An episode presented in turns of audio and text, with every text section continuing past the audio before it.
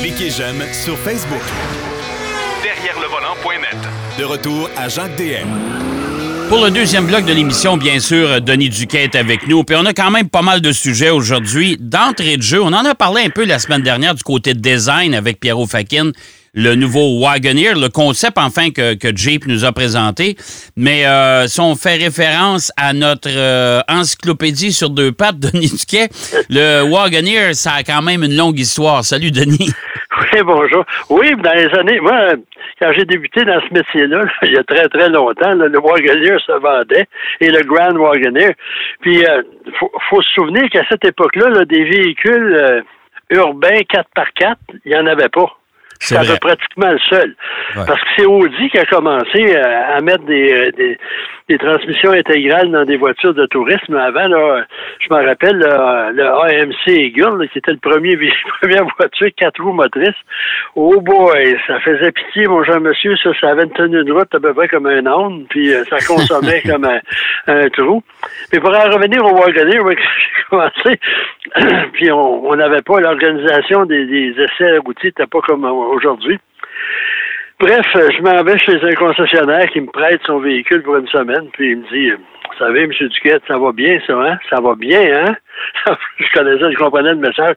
Bon, ben là, je m'excuse, ça m'a fait plaisir de vous rencontrer. Là, hein, toi tu diras ce que tu voudras. Mais j'ai été surpris et impressionné dans un sens, si on regardait les, les données du véhicule, à l'avant, il y avait un essieu rigide, mais il y avait des ressorts elliptiques, des lames de ressort, comme sur les camions, à l'avant. En avant? Oui, monsieur. Puis à l'arrière aussi. Alors, c'est un camion déguisé de luxe, puis avec une finition, euh, euh, je sais pas si ça dit quelque chose, du MacTac. Du Mac, oui. Oui, du bois, du bois chimique, du bois en, ruban, là. Il y en avait partout là-dedans. Il y avait des sièges en cuir. Il faut dire que Jeep, à l'époque, c'était pas vraiment là, euh, ce qui est, est aujourd'hui. C'était assez rustique, même si on voulait faire un véhicule de luxe. Écoute, pour mettre du Mattac, du Mattac dans, dans, l'auto, c'est assez rustique, merci. Ben, il faut dire que le Rabbit avait ça aussi, hein, le, le, Rabbit fabriqué en Pennsylvanie, là, quand euh, euh, Volkswagen a décidé de fabriquer, il y en avait de ça, du bois chimique un peu Bref, oh mais quand je suis parti avec ça, la première fois que j'ai vu une voie ferrée, je me suis quasiment fermé les yeux, ça va secouer. Mais non, c'était très surprenant euh, qu'est-ce qu'il avait réussi à faire. Ce que chez euh, euh, Chrysler, Jeep, etc., etc., appelle une suspension Hotchkiss. Hotchkiss. Ça paraît mieux, hein? Ah, mon Dieu, Hotchkiss. Ouais. ça paraît mieux de dire des ressorts de buggy. OK. Il appelle ça une suspension Hotchkiss. Mais n'importe quoi, quand c'est bien dessiné, ça fonctionne. OK.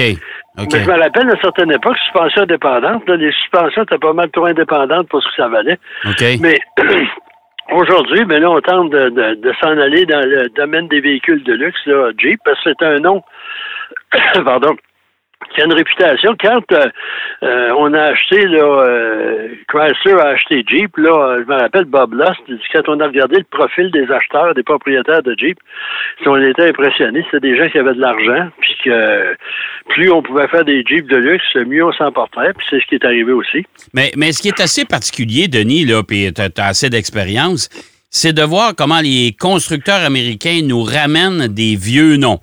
Chez GM, ça a été le, Blazer, le Trailblazer, name it, là. Euh, le, Bronco. L'aviateur chez Lincoln. L'aviateur chez Lincoln, le Bronco chez Ford. Et là, on nous, on nous ramène le Wagoneer, le grand Wagoneer chez Jeep. Ah, ben ça, ce qui est curieux, les Américains ont fâcheuse d'habitude de, de, nous présenter un produit correct, même très bon parfois. Oui. Et là, on fait aucun, à l'époque, ça a changé un peu, on faisait aucun changement pendant des années.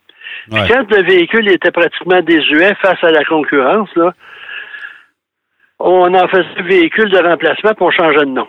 OK. Ouais. L'Escort puis la Focus, c'est le plus bel exemple chez Ford. Là. Ouais. Euh, puis en plus, il y avait des situations assez abracadabrantes parce qu'il y a une génération de, de l'Escort qui était très mauvaise, puis la, la suivante était bonne. Mais les gens n'achetaient pas la bonne parce qu'ils trouvaient que l'ancienne n'était pas bonne, mais ils achetaient l'ancienne parce qu'elle était en spécial. Ouais, ça, c'est, ça, je me souviens de ça. D'ailleurs, la dernière, la dernière génération de la, Ford Escort, c'était pas une Mazda, ça? Euh, oui, il y a certains éléments qui étaient Ouais. des Mazda. Oui, à un moment donné, je m'en souviens de quel modèle. où J'avais été à la présentation en Californie. Ouais. Les deux ingénieurs de Ford nous ont dit tout ce qu'on a fait, nous autres, c'est la ligne à essence. Bon, Puis calibrer les freins de façon différente. Le reste, c'est 100 Mazda. Et, pour- et- et, bon, on va revenir à nos sujets du jour quand même, mais juste pour faire une petite, euh, ouvrir une parenthèse, le pendant chez Mercury s'appelait la Tracer. Oui, monsieur. Ça, c'est quatre portes faites au Mexique. Oui, monsieur. Les, Ouais. un concessionnaire Lincoln Mercury. dit, Je sais pas ce qu'on leur a fait, ils nous en veulent, regarde ce qu'ils nous donnent avant. Mais pour en revenir au Wagoneer, Ouais. c'est- l'idée de, de, Quand on voit un marché euh, sur lequel on n'est pas présent puis qui semble lucratif, on se précipite dans, dans, dans, dans la brèche pour essayer de vendre son produit. Ouais. Puis, il faut dire que les gens, il n'y a pas grand monde qui se rappelle des anciens Wagoneer, puis grands Wagoneer. Puis, en, plus, première chez, chez Chrysler, si je ne m'abuse, ça va être un hybride rechargeable, un Ouais. des modèles. Ouais. Mais ça, avant que ça arrive, d'abord, le Wagoneer va arriver l'été prochain, Ouais. Probablement en même temps que le vaccin contre le coronavirus. Ouais. Puis, euh, on ne sait pas quel moteur. Là, c'est plus un, un projet qu'ils nous ont montré. C'est assez élégant. Puis, il faut savoir, il faut regarder comme il faut la grille de calandre en avant pour savoir s'il n'y a pas les sept... Euh, ça, c'est plus, même plus des orifices, ça, c'est des profils de, Ouais, ouais, de ouais, ça- caractère. exact. Mais euh, c'est c'est le fait qu'on va avoir quelque chose à vendre de plus cher. Exactement. Là, ben, Exactement. Reste à voir, mais il va s'en vendre. Mais il faut... euh, là, je, me recherche le nom. Là. Jeep avait sorti un modèle, là, trois... Trois rangées là, qui devaient révolutionner tout à une certaine époque. Ah, Ça a ouais, duré ouais, deux- ouais, ouais, ouais, ouais. Ça, ans, je ça n'a pense. pas duré longtemps. Je le cherche le nom, aussi. Puis quand les, les bancs, le troisième rangée étaient déployés, on ouvrait, on ouvrait le rayon arrière, puis il y avait à peu près, je sais pas, moi, 15 cm d'espace pour mettre des bagages. Ouais, ouais, je me souviens de ça. Comment ça s'appelait, ça après le Jeep? En tout cas, ça va nous revenir, Ça va. là. C'est Mais ça. Huit passagers, puis il y a de l'espace pour mettre une petite valise. exactement. Puis, Bon, euh, après ça, parlant de choses, justement, euh, euh, Chrysler, euh, Fiat, FCA est devenu, c'est encore FCA, mais ils sont associés à Peugeot. ouais, Peugeot qui est PSA. En fait, on est dans les acronymes. Et le M. Tavares qui est là, c'est un ancien Nissan. C'est un ancien de Renault qui est allé chez Nissan. Bref, il est rentré chez Peugeot. Puis il fait des merveilles. ouais. Euh, lui il a commencé à, à réduire les coûts parce que tous ces, ces gens-là, là, Carlos Ghosn en premier, ce qu'on on appelle dans le métier des cost cutters. Il arrive là, il dit on ferme cette usine-là, on coupe ces modèles-là. Puis là, il a convaincu M. Demeo, qui est rendu chez Renault, qui était chez Seat, Ouais. qui est Seat qui appartient à, à Volkswagen. Lui est arrivé là et il dit on va changer l'orientation de Renault. On va avoir trois, euh, euh, quatre, quatre marques. Ouais. Euh, il va y avoir Renault, Oui. Dacia, qu'il faut pas oublier, qui est un succès en France et en Europe en général. Ouais. Alpine pour les voitures sport puis en Formule 1. Puis une autre division qui va être nommée plus tard, qui va être des projets spéciaux. Ouais. Et lui est parti, a sorti son carnet de chèques, puis est allé chez Seat, chez Peugeot, chez Volkswagen, puis là, il a embauché des stylistes, le styliste en chef de Seat, le responsable du marketing, euh, la commercialisation chez, euh, chez Peugeot. Euh, et lui, il dit que M. Tavares, on va arrêter de faire du volume, parce qu'on reprochait souvent à, Carlos Ghosn de couper les, prix puis d'augmenter les, chiffres de, de vente, euh, et sans nécessairement que ça rapporte beaucoup d'argent. C'est ça, c'est au, détriment des profits des concessionnaires et compagnie. Ça. Ouais. les concessionnaires sont pas, pas tellement heureux. Puis à ce moment-là, ben lui, il veut faire comme Peugeot. Il a avoué lui-même. Il dit, nous autres, on va faire comme chez Peugeot. On va réduire des modèles qui se vendent pas. Ça, Ouais. c'est une, c'est une plaie dans le monde automobile. Il y a deux, trois choses. À une certaine époque, on donnait des ristournes quand on achetait un auto. Oui. Les prix, c'est variable. On le sait, quand les camions, on vous réduit le prix à de 14 000 si vous achetez un camion, c'est ridicule. Oui. Puis après ça, ben, des modèles qui se vendent pas, ben, on va les abandonner parce que là, tout le monde veut être dans les plates-bandes de tout le monde. Ouais, ben écoute, c'est un peu, euh, garde, t'as vu, là, cette semaine, il y a eu le lancement de la, la, la Z Proto là, chez Nissan. Et euh, déjà, on a annoncé chez Nissan qu'elle ne sera pas vendue en Europe. Non, parce Ils ont que c'est pas... Le marché qui est sont pas assez important, puis euh, ils ont Non. dit, écoute, ça nous donne rien, de, puis les, les normes d'émission sont plus sévères. Ils ont dit, on y va pas avec ça. Parce que moi, là, la Nissan, il y en a qui ont trouvé ça merveilleux. La- je pense que l'ancien concept là, qui a servi à la Z actuelle était beaucoup plus réussi que cette affaire-là, là, qui a l'air de je sais pas trop quoi. Là. Ça a l'air d'une barre de savon qui, qui, a passé trop de temps sous la douche. En tout cas, ça, c'est une opinion personnelle. Mais on, Mitsubishi s'est retiré de l'Europe aussi. Oui. Euh, Oui. On commence à être plus spécifique, on coupe. Euh, bref, euh, on va voir ce que ça donne. Puis Renault, il y a un problème, c'est un curieux problème, c'est que Dacia, qui est, qui est une compagnie roumaine, Euh, le nom Dacia vient de la Dacie, qui était une ancienne province sous l'Empire romain. Euh, soit dit en passant, le roumain, c'est une version euh, moderne du latin de, de- de l'époque romaine. Bref, ça a tellement eu de succès parce que ça se vendait pas cher. Il y en a même qui s'appelle le Duster. Ouais, ça, c'est assez particulier. Ben ouais, ça, c'est. particulier. Mais les, les, ces, ces Dacia-là ont un problème, pas un problème, une particularité, ils sont plus fiables que les Renault. Quand même spécial, là. Ils coûtent moins cher. Fait qu'à ce moment-là, Renault, à un moment donné, euh, sur le marché européen, quasiment, euh, ah ben Renault, hein, c'est beau, mais ça ça roule pas longtemps, puis etc. Fait que là, le monsieur de Méo, qu'au Québec on appellerait euh, Méo, euh, tout court, il veut remédier à la chose. Puis là, il est parti là, engager Pierre Jean-Jacques pour essayer de, de, de jazzer soit le marketing, soit le design. Puis en plus, la plupart de ces gens-là avaient débuté chez Renault. Il y en a beaucoup qui reviennent à- à leur emploi original. Ça va être intéressant à voir. Oui, ça va être intéressant parce que c'est le plan de restructuration de l'Alliance, justement, c'est que là, on va séparer les territoires. Tu sais, comme Nissan va se concentrer sur le, le marché nord-américain euh, et japonais, tandis que Mitsubishi, on va les envoyer en Thaïlande puis dans les pays d'Asie, euh, les pays émergents qu'on appelle, là, où ils ont déjà du succès. Et Renault, eux autres, vont se concentrer sur le marché européen où ils sont très forts avec leur marque. Ouais.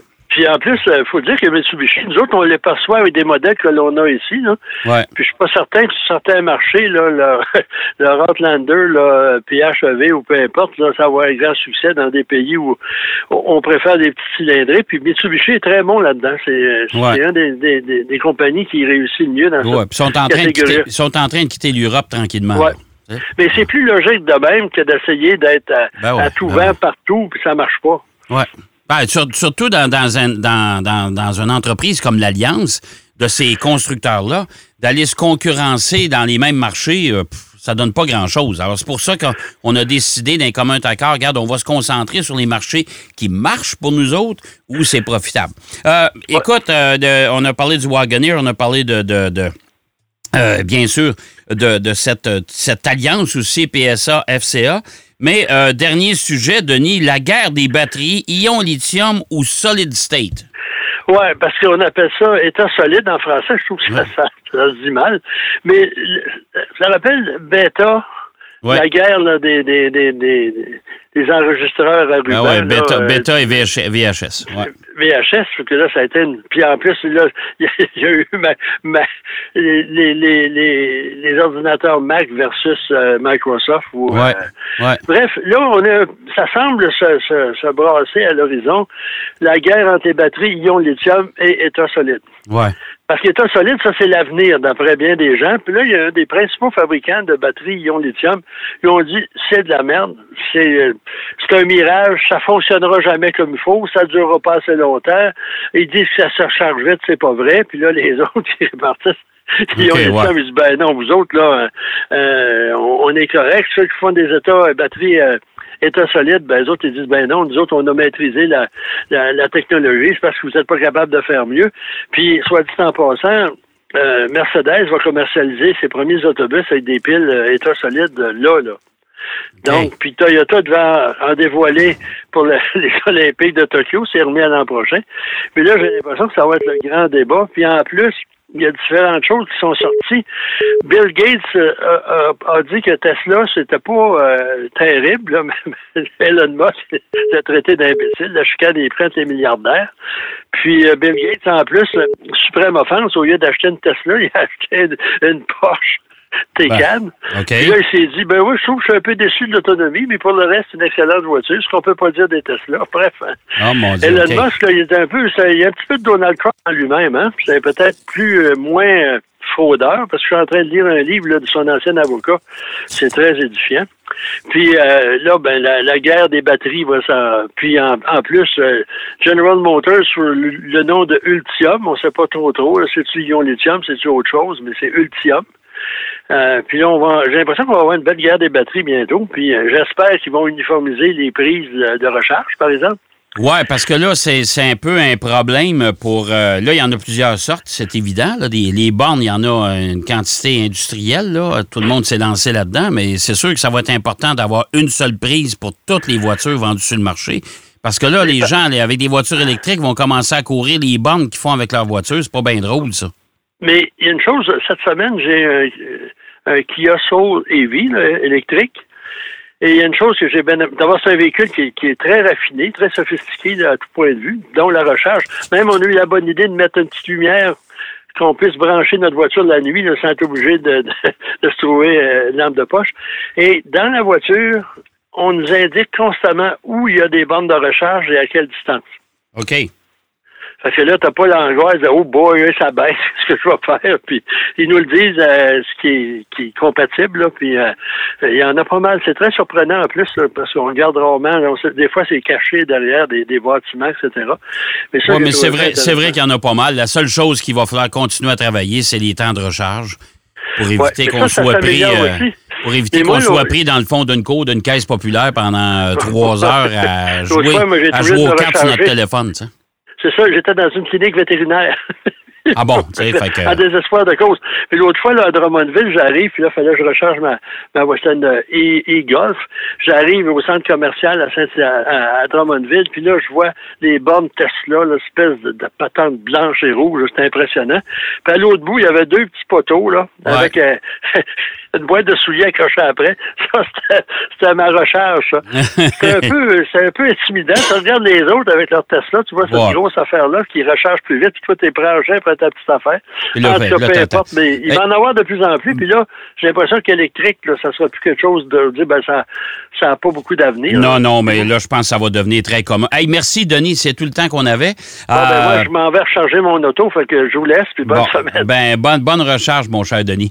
Euh, Denis Duquet qui nous parlait de, de, de l'association PSA, FCA, bien sûr, la gaguère des batteries et également euh, du Wagoneer. On va aller faire une pause. Au retour de la pause, j'ai une tonne d'actualités à vous offrir. Euh, vous allez voir, euh, c'est assez complet. Puis il y a, des, il y a une, une ou deux nouvelles qui sont assez surprenantes là-dedans. Tout de suite. Derrière le volant. De retour après la pause. Pour plus de contenu automobile, Derrière le volant.net.